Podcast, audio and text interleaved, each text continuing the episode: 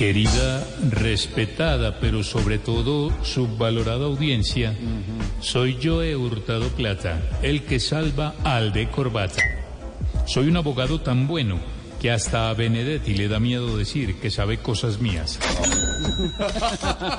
hablando, hablando, hablando de Benedetti, doctor Joe Hurtado Plata, ¿cómo ve que haya salido del país Benedetti? Le recuerdo, presunto implicado, que cualquier consulta genera honorarios. ¿Cómo así que presunto implicado?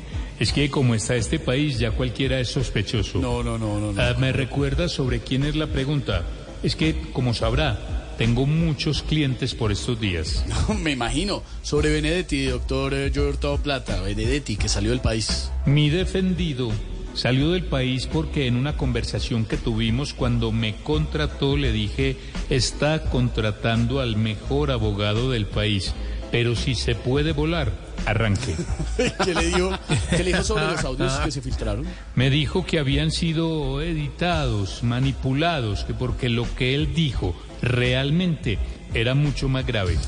Seguro. Tenemos un as bajo la manga y si la fiscalía lo llega a requerir por los audios con tantas palabras de alto calibre que dijo, podemos alegar que no se trataba de Benedetti, sino de doña Gloria, la del Metrocable.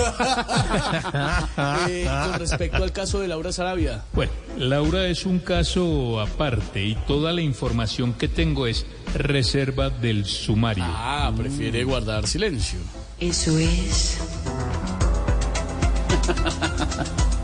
¿Verdad? Lo cierto, querido implicado, es No, que no, no me diga eso, no. como este escándalo seguirá candente, llevamos una semana sin hablar de la ministra de Minas. Recuerde, soy Joe Hurtado Plata, el que salva al de corbata. Tony, tururú, es Joe Hurtado Plata. El que salva al de corbata.